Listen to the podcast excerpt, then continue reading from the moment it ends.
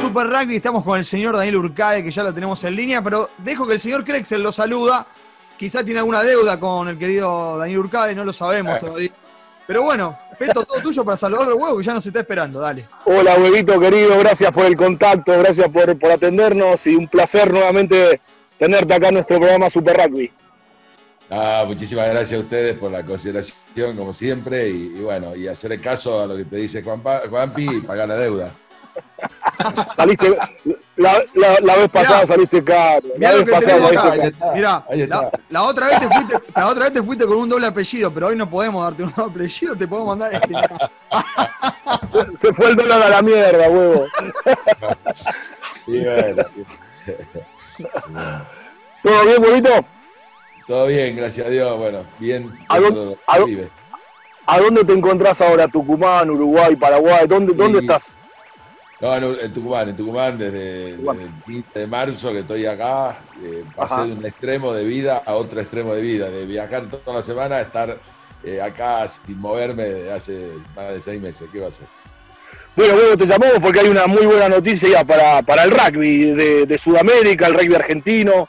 Se pone en marcha este campeonato sudamericano que, que tanta gente quiere ver en movimiento de la pelota nuevamente. Huevos, ¿qué, qué novedades tenés? Sí, sí, totalmente. La verdad que no ha sido para nada fácil lograr, el, iba a ser primero un seis naciones, después quedó en cuatro naciones porque la participación de Colombia y Paraguay por cuestiones de Colombia logísticas y de Paraguay por su realidad terminaron desistiendo. Así que logramos eh, poder armar en, Uruguay, que es un país que está, digamos, que tiene todas las posibilidades y, y empezamos a, trabajar, nos venimos reuniendo hace más de dos meses, todas las semanas, con todos los responsables de todos los países para tratar de lograr esto que le llamamos más que sudamericano, más que cuatro naciones, le llamamos vuelta al juego. Eh, ese es el título y ese es un poco el objetivo absoluto. Acá no hay ninguna otra intencionalidad que lograr poder volver a ver rugby nuestro, ¿no? Así que felices de la vida de haber podido, haberlo conseguido. Eh, aclaro que no fue para nada fácil la cantidad de trámites y protocolos de, salud de Uruguay, los nuestros y cada país, eh, los costos que obviamente se multiplican y demás, pero eh, bueno, ya estamos, ya Argentina está viajando en dos o tres días a, instalarse en Uruguay un mes antes del inicio del torneo. Chile y Brasil también van a ir unos días antes del inicio del torneo eh, para evitar cualquier tipo de inconveniente o en el caso de que surgiera un inconveniente, se tenga tiempo para solucionarlo. ¿no? Sobre todo lo que te exige Uruguay, que tres días antes tengas el hisopado hecho y que estén todos absolutamente negativos. Si vos te vas muy sobre la fecha, obviamente, y te llega algún positivo o algunos positivos, tenés tiempo para, para cambiar. Entonces, estamos haciendo todo. Bueno, en definitiva, se juega a partir del 17 de octubre eh, eh, el Cuatro Naciones, eh, que, realmente ha sido un logro de todos, ¿no? Porque todo el mundo ha hecho un esfuerzo gigante, todos los países, para que esto sea una, realidad, ¿no? Luego, la, sede será el Estadio Charrúa de Montevideo, esa va a ser la sede, y los equipos jugarán cada dos días un partido, es así, ¿no? No, eh, es 17, 21 y 25, cada cuatro ah, días. Cada cuatro días. Exacto. Aparte hemos dado que tengan, van a viajar 30 cada plantel, cada país va a llevar un plantel de 30 jugadores y 8 staff, es bastante amplio, considerando que son solo tres partidos, pero eh, hemos tenido en consideración eh, esta situación, ¿no? Porque si te lesiona un chico o tenés un problema, no, no puedes mandarlo y que venga otro. O sea, un plantel más. incluso hemos adecuado también el, reglamento, si bien el reglamento es el mismo, pero vamos a permitir que en cada partido los equipos tengan un plantel de 26 jugadores eh, en vez de 23 y que los cambios puedan ser libres, digamos. ¿Por qué? porque nosotros lo primero, lo primero que hemos pensado, sin ninguna duda, ha sido la salud. ¿eh? En segundo lugar, la seguridad del jugador. ¿Esto qué significa? La posibilidad de lesiones. Estamos muy, muy encima de, todo lo que pasó en Nueva Zelanda, Australia. Eh, tenemos todas las, estadísticas de lesiones, sobre todo musculares, que hubo. Porque claro, estar parado tanto tiempo, seis meses, no es eh, tan sencillo volver y competir. eh, vos en un equipo, un jugador, normalmente cuando viene una lesión prolongada, tiene un periodo de recuperación y después un periodo de puesta a punto y vos, viste, cuando, cuando el chico ya está más o menos, vas haciéndolo jugar de poco, 20 minutos, después 30, más o menos, vas progresivamente, ¿por qué? Porque requiere un proceso de adaptación al ritmo, al contacto, a todo, a todo esto. Entonces, en una situación normal, una pretemporada, son seis semanas, donde voy en la sexta semana empezás a competir con partidos amistosos y a partir de la octava semana estás en condiciones de jugar. Bueno, acá se ha tenido todo eso en consideración y como los tiempos son muy justos, eh, creemos que los equipos van a tener que tener mucho cuidado con eso, obviamente, y este, por eso le damos la posibilidad de que se haya, puedan hacer cambios, eh, más cambios, que puedan entrar y volver, para la seguridad del jugador. Repito, punto uno, salud, punto dos, seguridad del jugador.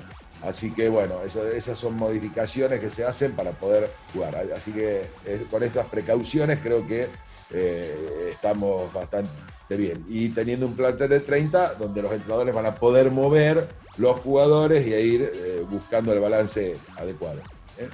Daniel, y en cuanto al juego, ¿qué, qué esperás? ¿Hablaste con algunos de los entrenadores de Uruguay, con Nacho Fernández Lobe, con, con Chile, Brasil? ¿Hablaste con unos entrenadores? Eh, perdón, perdón. En cuanto, al juego, en cuanto al juego, ¿qué esperás? Si hablaste con los entrenadores de, los distintos eh, equipos. Claro, claro, eso también es un tema, eh, las realidades de cada país, ¿no? hoy Uruguay, por ejemplo, está jugando, están jugando en sus torneos locales, ya llevan dos, dos tres semanas jugando. Chile está entrenando, pero de manera aislada, digamos, no hay contacto. Brasil también, de manera, la, Argentina no entrena, están entrando los jugadores cada uno en su lugar, pero sin contacto, o sea, hay una diferentes realidades en cada uno de esos países.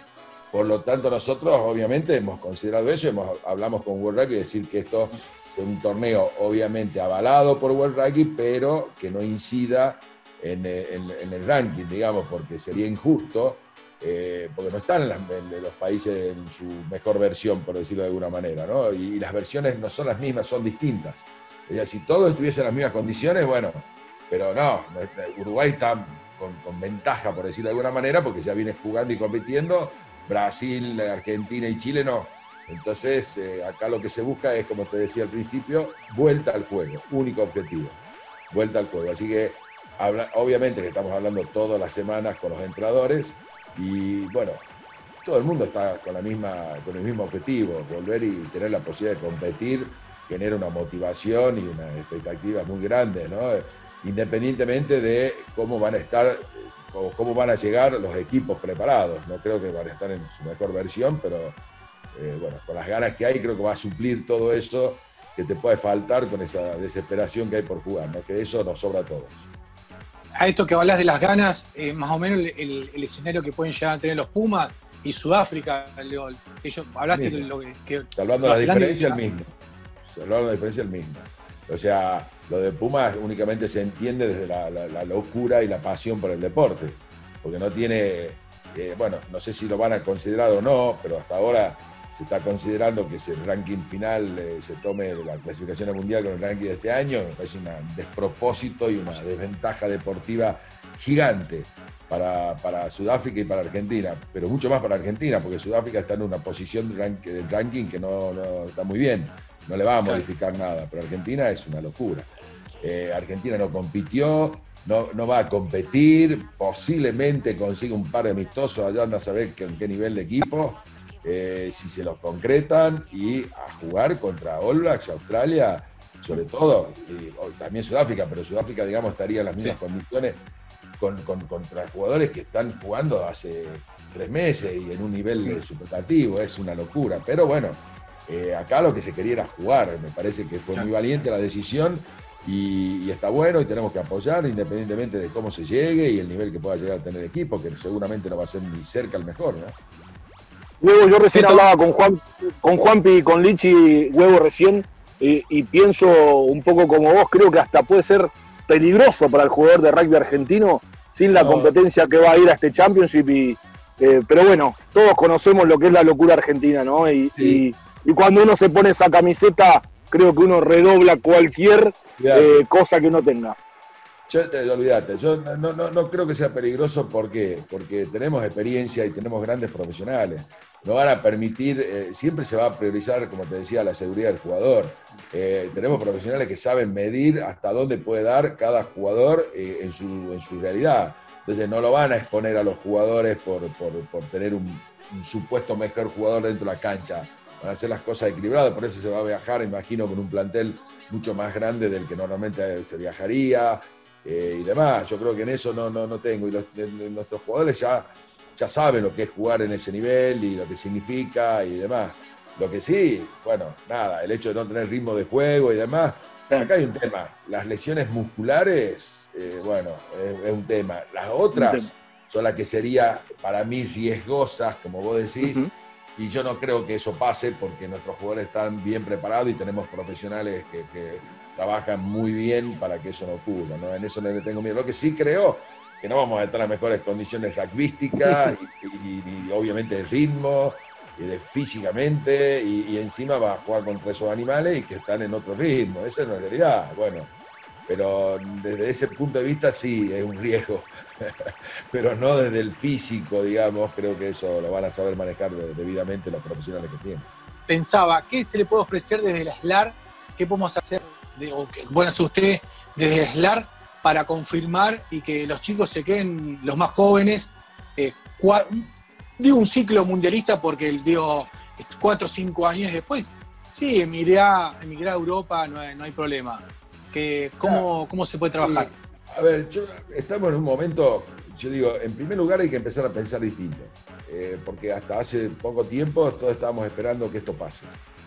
Y digamos, bueno, cuando vuelva a la normalidad, cuando vuelva a la normalidad y en esa vuelva a la normalidad, venimos cambiando 40 escenarios porque esto se va prolongando y prolongando. Entonces yo creo que es momento de decir, no, pará, flaco, esto, esto va a durar y empecemos a durar en base a esto. ¿Cómo podemos hacer para que funcionemos en base a la realidad que tenemos? ¿Okay? Ese es el primer punto. Mm. En ese contexto, nosotros, la liga se va a hacer en el 2021, está absolutamente confirmada. Eh, los países ya han dado su, su, ok, estamos hablando mucho con Argentina, que es muy probable que ponga otra, una segunda franquicia, o sea, van a tener dos franquicias y los demás países van a mantener sus franquicias. Bueno, va a ser un torneo de seis equipos Estamos viendo en qué contexto se juega y en qué, cuál es el escenario en que se tiene que jugar. Estamos con cuatro opciones diferentes. ¿Ok? Aparece la vacuna y estamos todos bárbaros. Listo, está la, la opción A. Está una opción B, una opción C y una opción D, que es el peor escenario, que, pero que lo tenemos que pensar y que sería jugar en una sola sede todo el mundo. Eso es el peor escenario. Eso tenemos que empezar a analizarlo y verlo porque eh, es una gran posibilidad. Eh, si se mejora si yo me preparo para el peor escenario, cuando aparezca estoy preparado. Y si hay algo mejor, es más fácil. Pero el problema sería seguir trabajando pensando que todo va a volver a la realidad y no es así. Imagínate que ahora, si las autoridades gubernamentales dicen que cada vez que vos viajes, cuando vuelvas tenés que hacer cuarentena, ¿qué torneo podés jugar? Eh, ahora vamos a ver qué pasa con el fútbol. Para mí el fútbol está arriesgando demasiado. Está poniendo, eh, se, se la está jugando, por decirlo de alguna manera. O sea, si le, puede salir bien, que no pase nada, o puede ser un desastre. Eh, y eso no es lo que nosotros queremos. Nosotros queremos algo seguro, algo que no haya ninguna duda, que tengan que ir el tiempo de antelación suficiente para que estén bien cubiertos, que no haya un país como Uruguay, que hoy tenemos esa posibilidad de no hay circulación de virus y lo tienen ahí muy bien controlado, y que ahí se desarrolle todo. Ese sería el peor escenario, que se juegue en una sola sede. ¿Cuál es el problema? Obviamente, imagínate las franquicias que están, digamos, aportadas por capitales privados. Que, es difícil vender eh, algo donde cuando vos no vas a jugar de local, donde no vas a tener tiqueteo, donde no vas a tener eh, bueno, todas, las, todos los posibles ingresos que podés ofrecerles vos al socio capitalista para que ponga el dinero. Tenemos que decirle, mira, el 2021 vas a ir Patrick y, y después 2022 en adelante posiblemente, eh, seguramente vas a recuperar. Pero bueno, en definitiva es eso. En ese contexto, Lichi, te lo pongo porque, porque yo lo que te quiero decir es que la liga se hace. De la forma que sea, la liga se hace. ¿Ok? Entonces ese es el mensaje que yo le puedo dar. La liga va a tener, sin ninguna duda, eh, esto cambió y cambió muchas cosas. Argentina tiene que reorganizar su plan. rearmarlo. O, ya está, lo que, lo que vivimos, estos 10 años que vivimos, se terminaron. Lamentablemente, a partir de este momento hay que pensar de otra manera. Y bueno, una de las opciones fue siempre eh, la liga, ¿no? Y la liga puede ser la salida. Algo que nosotros habíamos hablado, lo, lo comentamos en algún momento, como objetivo a largo plazo de tener nuestro super rugby propio y cercano, eh, sabiendo que con la realidad que tienen los países eh, limítrofes, que no son del mismo nivel de Argentina, obviamente, con un sistema franquiciado, con jugadores contratados, podían elementar, el nivel y eso hacer un nivel de competencia mucho más elevado y que cada año sea mejor y mejor, y a la vez iba a ir a ayudar al crecimiento más acelerado de, de los países de la región.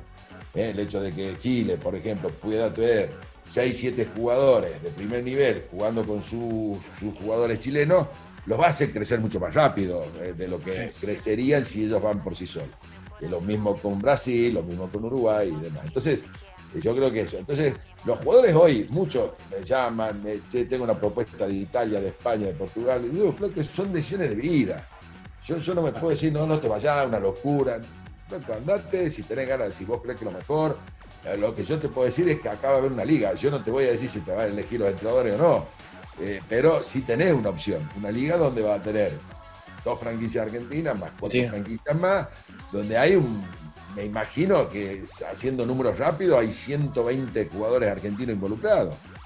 Bueno, si no estás en la consideración de, de los primeros 120, sacando lo que ya no están ya no están acá en Argentina, bueno, andate a Italia, España, a donde sea, porque evidentemente no te tienen en cuenta, ¿no? Pero ya Sí, aparte, Daniel, el año pasado Jaguares 15 ganó eh, la segunda división de la, la Fred Division de la Carry Cup, goleando todos los partidos. sí, eh, la First Division, pero la Carry no, no, no, la Carry no. pero para ir a jugar, no sé si vamos, no sé si alguna vez nos invitarán a jugar la Carry Cup porque es un torneo muy africano. Sería, sería la verdad que ideal. Pero para jugar ese nivel de Fair Division, eh, me parece que esa plata invertida. Sí, pero son épocas diferentes. ¿Eh? Esto es primer semestre, y eso es segundo semestre. Entonces Argentina no, está, no está mal que intente con la Carry Cup porque eso se juega después de junio. Eh, entonces vos tenés, al revés, tendrías toda una competencia el primer semestre y, y competencia el segundo semestre para los que no son Puma que eso queda limitado, ¿me entendés? ¿Qué es lo que nos está faltando a nosotros? Nosotros tenemos competencia y después queda Argentina 15 jugando algunos torneos, América Championship y demás. Carry Cup sería, sumaría. Carry Cup en algún momento se supone que nos abriría la puerta que tengamos la posibilidad de jugar arriba, ¿no? Eh, así que estaría, estaría bueno. Todo lo que sume, ¿qué le falta al rugby argentino y a toda la región? Competencia. Competencia de nivel. El crecimiento se da no solamente por la preparación. Vos podés, siempre lo digo, podés preparar preparar a los chicos, eh, entrenarlos como corresponde, pero si el nivel de competencia no es alto, no van a crecer. El, crecimiento está dado también por el nivel de competencia. Entonces necesitamos más competencia y mejor competencia. Entonces cuanto más opciones tengamos, mucho más. Ahora, volviendo a casa, esta liga es cercana, es más, menos costosa. Hoy es una, opción casi, casi, casi te diría que única, porque desde lo deportivo, obviamente que no es lo mejor, pero desde lo económico absolutamente sustentable, a diferencia de irte a jugar a Sudáfrica, un torneo, Super Rugby, lo que fuere, que deportivamente es brillante, igual que el torneo de Australia, pero que económicamente es insostenible. Es insostenible. Entonces, digo, bueno, eh, vos me preguntas, y bueno, se va a apuntar todo acá, a, la región. ¿Y, qué, me, qué, le digo a los jugadores? Flaco, tenés la opción de que te vean acá. ¿Qué te vas a ir a dónde? A España no te ve nadie, a Italia no te ve nadie. si no jugás en un equipo top de Francia o de Inglaterra, no te ve nadie. Olvídate, saliste del mapa. Entonces acá van a tener la opción de estar en el mapa. Si la rompen toda, ¿cómo no van a llamar la atención de los entrenadores nacionales? Exactamente. La rompen toda en Italia, en España la rompen toda y se, enteran los amigos. O Lichi porque publicó alguna. y nada más. Pero la realidad es esa. Sí, sí, Tenemos que ser sinceros y realistas. Entonces, los chicos, yo les digo, muchachos, esta es la realidad. Vos acá tenés la posibilidad de estar dentro del mapa. Para lo cual tenés que tener las condiciones y los méritos. Sí, sí. Yo no te garantizo nada. Eso depende de cada uno. Ahora, Después que el jugador elija. Después que el jugador elija. Perfecto, elija. Me va a poner a pistola a la cabeza, no te podéis. No, No, flaco, te claro. aparte como, como, como, como, digamos, eh, experiencia de vida, Sí. pero eh, es, es fabuloso. Que vaya. A veces está Sí, sí, sí. en ser una opción para jugar los Pumas, Sí. te estás equivocando al irte a lugares donde no te van a tener en cuenta. Eh, y, esa, y acá sí te van a tener en cuenta. Si, la, si haces las cosas como corresponden, si las rompes todas. Obviamente. Exacto. Daniel, Lujazo, antes eh. de cerrar, Juanpi, Sí. es sí, un lujazo que nos dimos. Para decirle a Daniel, eh, uno manda la difusión de la nota y para trasladarle a Daniel, saludos desde San Nicolás, Santa Fe, Paraná, Rosario. Bueno, los muchachos de, de Tucson, ahí de Tucumán, también mandaron.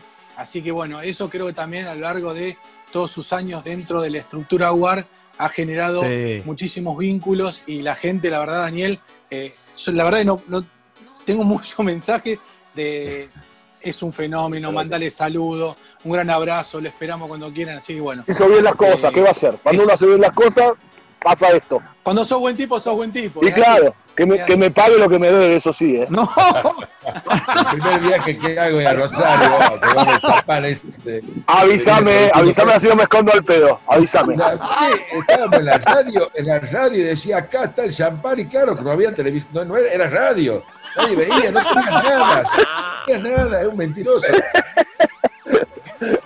huevo, gracias. grande, eh. huevito. Gracias, eh, gracias como Muchas siempre. gracias,